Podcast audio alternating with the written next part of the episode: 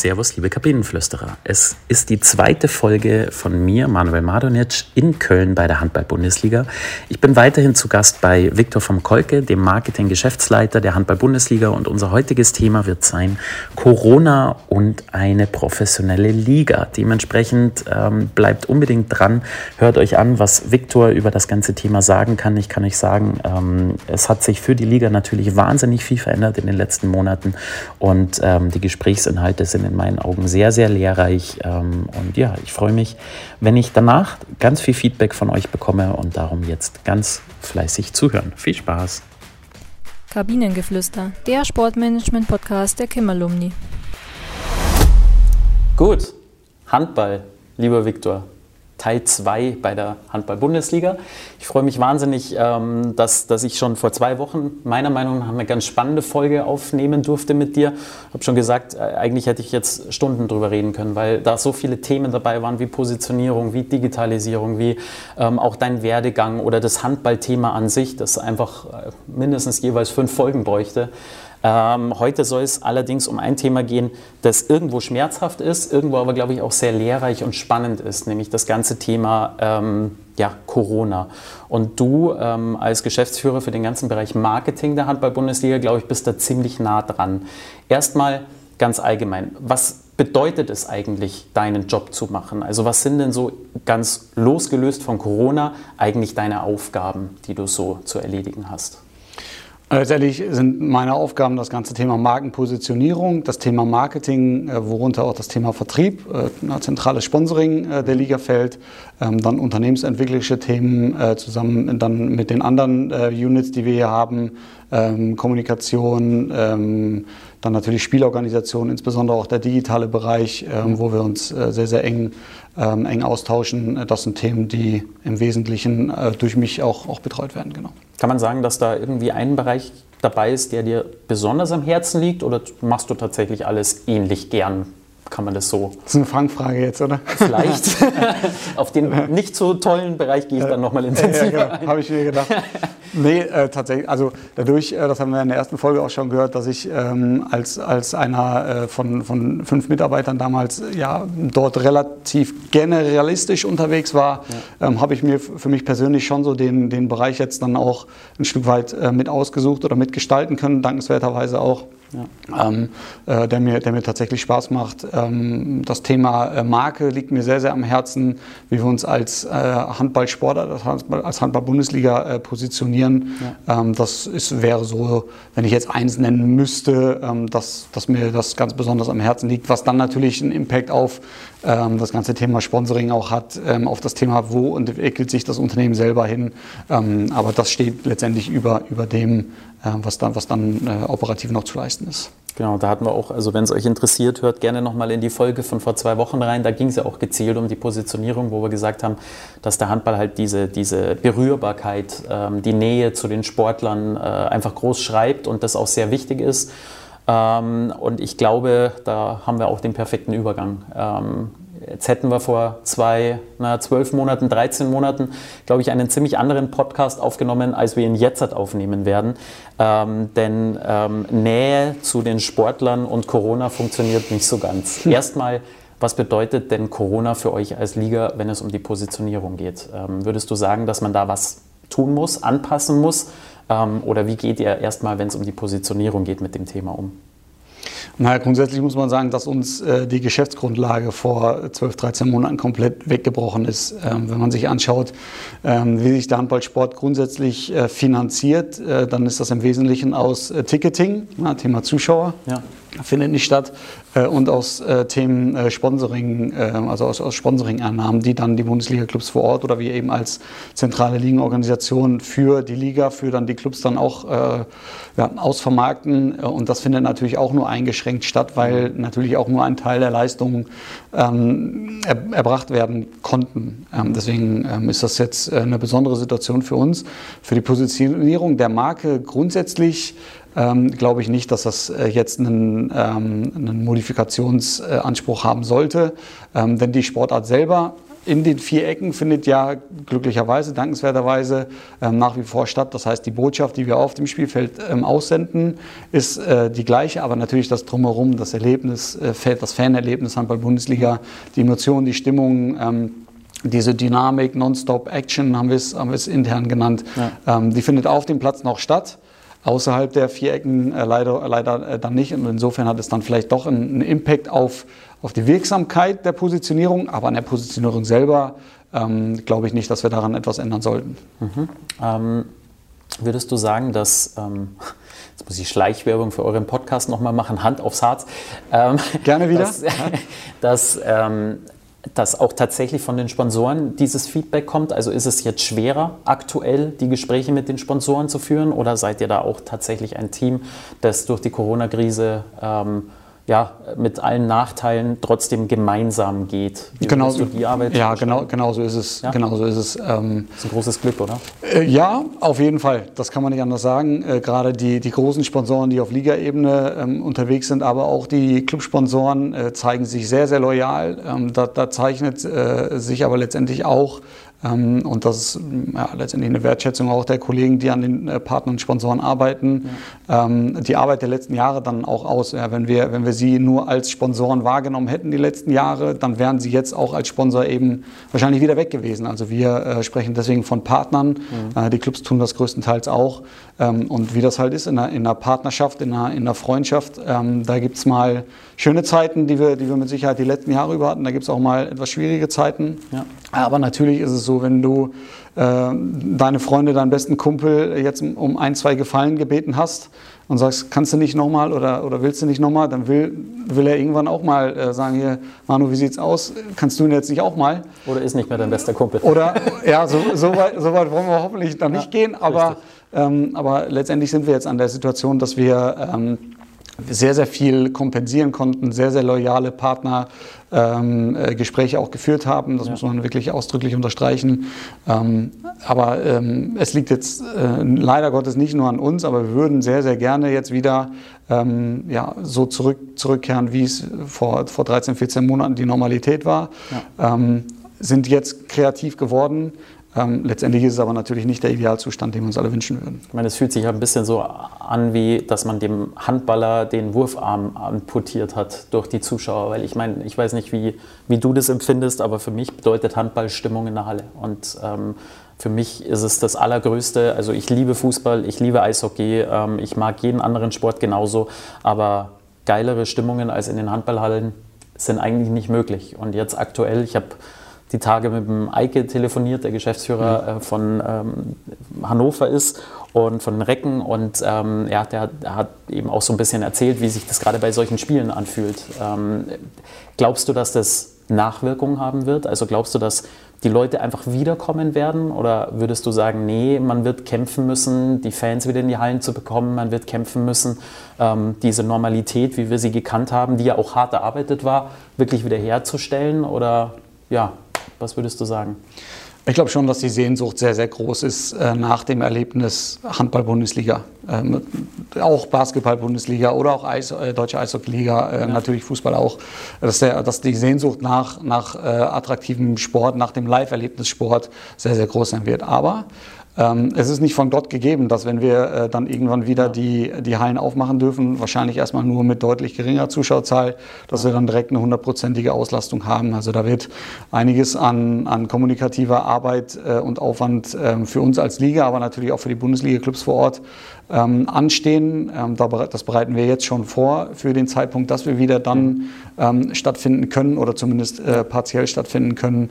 Ähm, ich würde es mir ähm, nicht nur für uns als Ligenorganisation sehr wünschen, sondern grundsätzlich für die, für die Wertigkeit, ähm, auch für die Relevanz des Sports in Gänze. Damit meine ich nicht nur den Profisport, sondern auch den Amateur- und Breitensport, mhm. dass das wieder, wieder schnellstmöglich möglich sein wird, natürlich unter Berücksichtigung der, der gesundheitlichen ja. Vorgaben, die es im Moment gibt muss auch sagen, ich wünsche es auch den Sportlern wieder. Also wenn Auf ich mich Fall. zurück erinnere, ich weiß nicht, ob mein Trainer zuhört, ähm, wenn ich eins nicht war, dann Trainingsweltmeister. Also mich würde es echt mal interessieren, ob ich ähnlich gute Leistungen hätte bringen können ohne Zuschauer mhm. ähm, und wie es dann vor allem eben Handballprofis geht, weil es wird wahrscheinlich auch nicht ganz einfach sein. Aber. Ja, das wird, das wird mit, Sicherheit, mit Sicherheit ein Teil der Motivation äh, ausmachen. Also ähm, ja. das, das ist letztendlich beim, beim Kreisligaspieler so, äh, ja. aber natürlich auch beim, beim Profisportler äh, so, wahrscheinlich in einer deutlich höheren Dimension, keine Frage. Aber ja. ähm, wenn du eben den, den Push von deinen äh, Zuschauern, Anhängern und selbst im kleinen Freunde, Familie eben am Seitenrand nicht hast. Ähm, ich glaube, das, das eint uns Sportler alle, ähm, dass du dann äh, zumindest ein paar Prozentpunkte der Leistungen schwieriger abrufen kannst, als du sie eigentlich abrufen äh, könntest, wenn, wenn dieser Support eben da wäre. Absolut.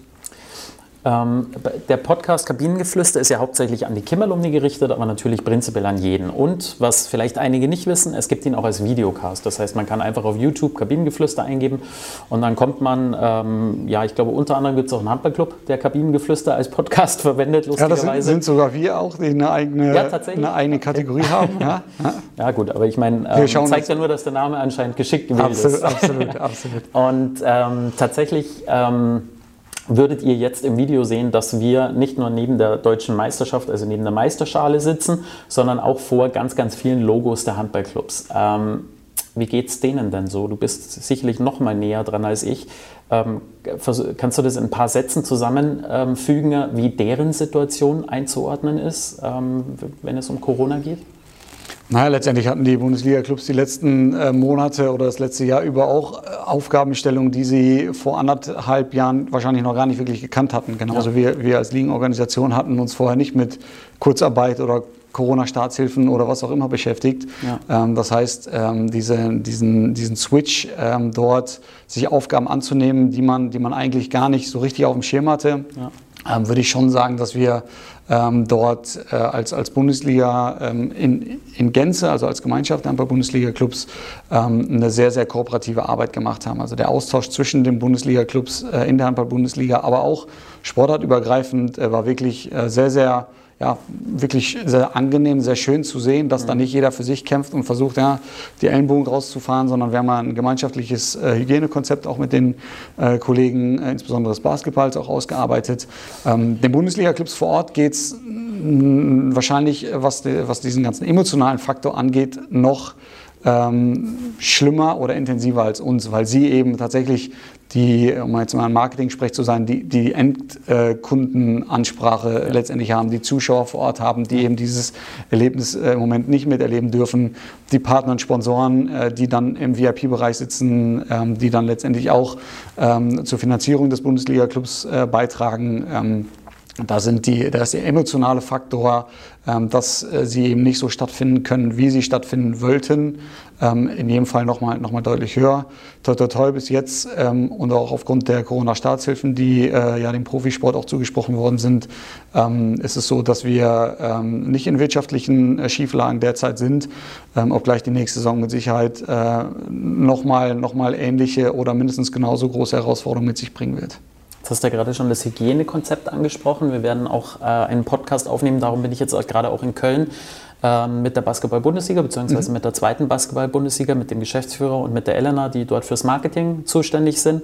Und äh, die Elena hat uns gesagt, dass das größte Problem tatsächlich das ist, dass du als Liga gar nicht unbedingt ein Konzept für alle aufsetzen kannst, weil es ja auf jede Region, auf jeden Inzidenzwert, auf jedes Gesundheitsamt ankommt mhm. und du eigentlich nur versuchen kannst, ja irgendwie zu helfen. Ähm, Kannst du das beschreiben, wie ihr als Liga diesen Job versucht auszufüllen? Jetzt gar nicht nur auf Hygienekonzept, also was, wie ihr euren Job gerade definiert und wie ihr versucht, Hilfestellung zu leisten, weil im Endeffekt seid ihr eigentlich Dienstleister für die Clubs, wenn man so möchte. Genau, wir sind auf der einen Stelle, äh, auf der einen Seite Dienstleister, auf der anderen Seite sind wir aber auch Enabler. Das heißt, wir müssen versuchen, ähm, und das ist ja letztendlich äh, bei, bei vielen oder nahezu allen Bundesaufgaben äh, so, dass wir versuchen, die Rahmenbedingungen der, für die Clubs vor Ort so angenehm wie möglich zu gestalten. Und ja. äh, jetzt nochmal zurückzukommen auf das Hygienekonzept, ist es so, dass wir ähm, in Zusammenarbeit mit medizinischen äh, Beratern dort Mindeststandards gesetzt haben, die an, an jeder Bundesliga-Club zu erfüllen hat, mhm. ähm, die dann aber auch ähm,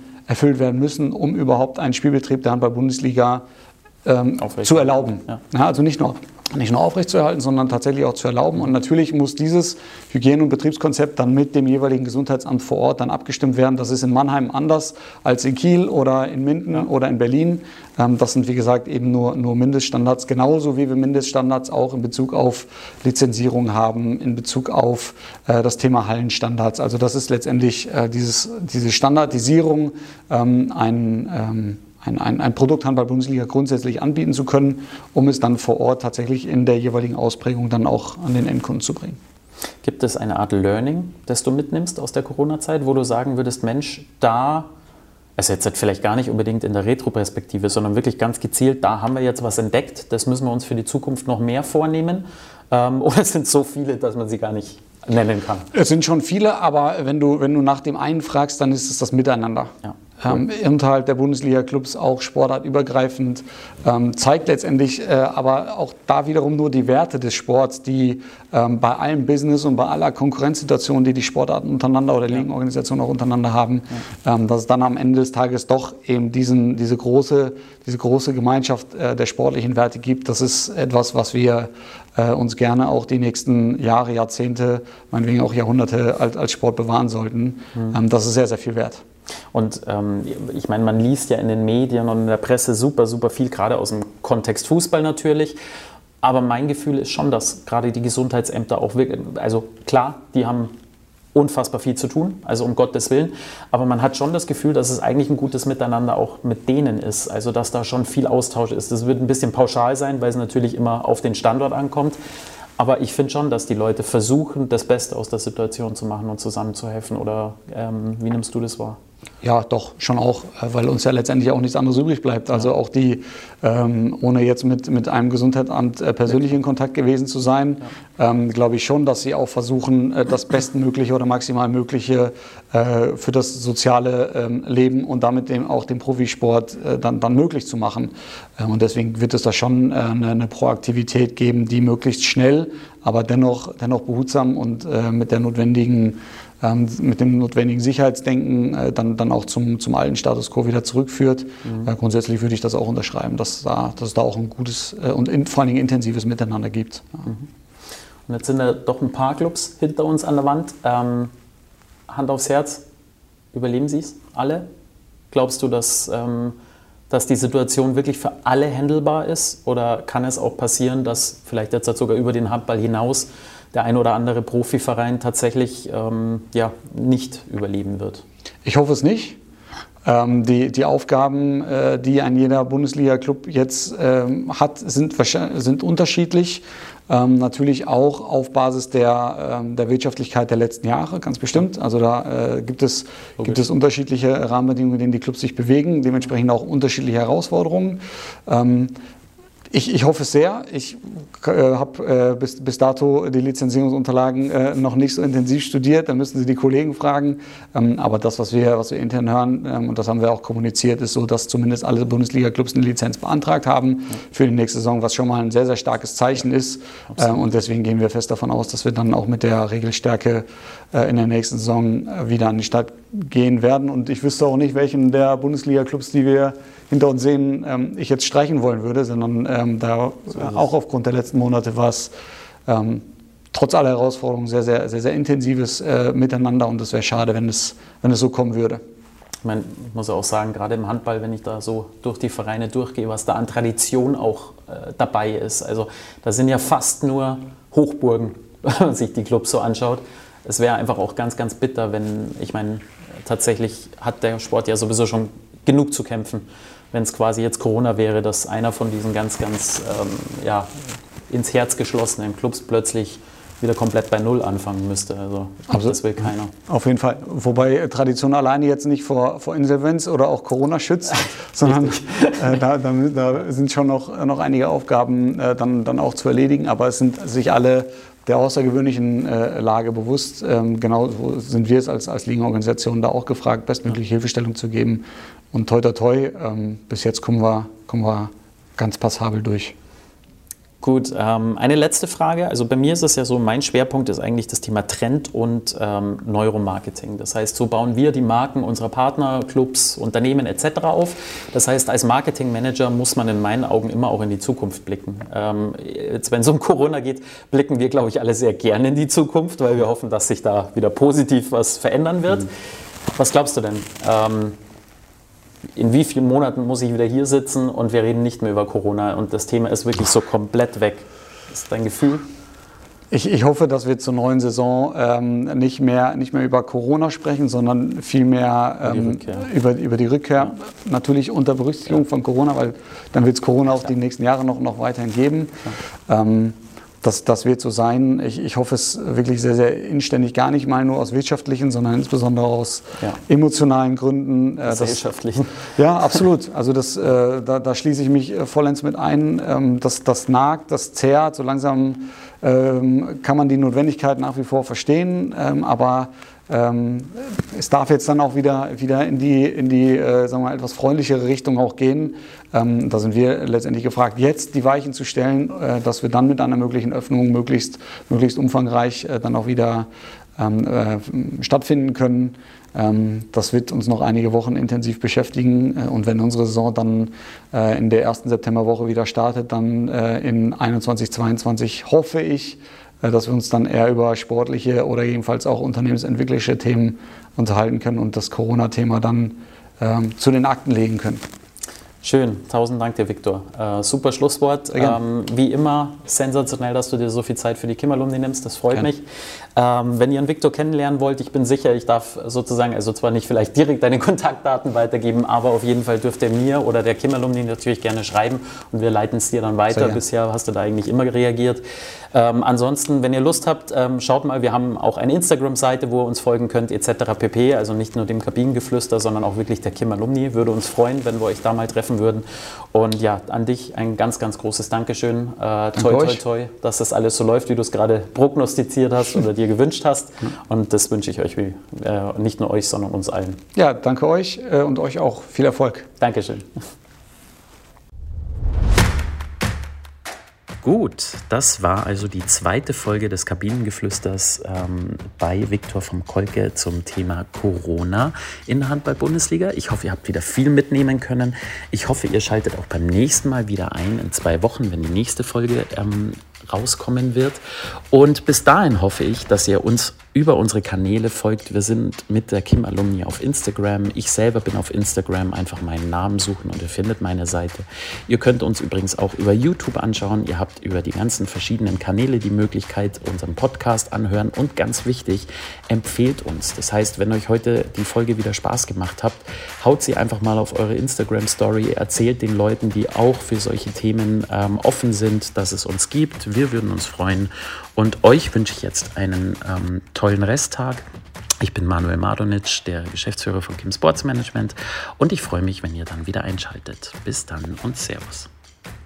Kabinengeflüster, der Sportmanagement-Podcast der Kim Alumni.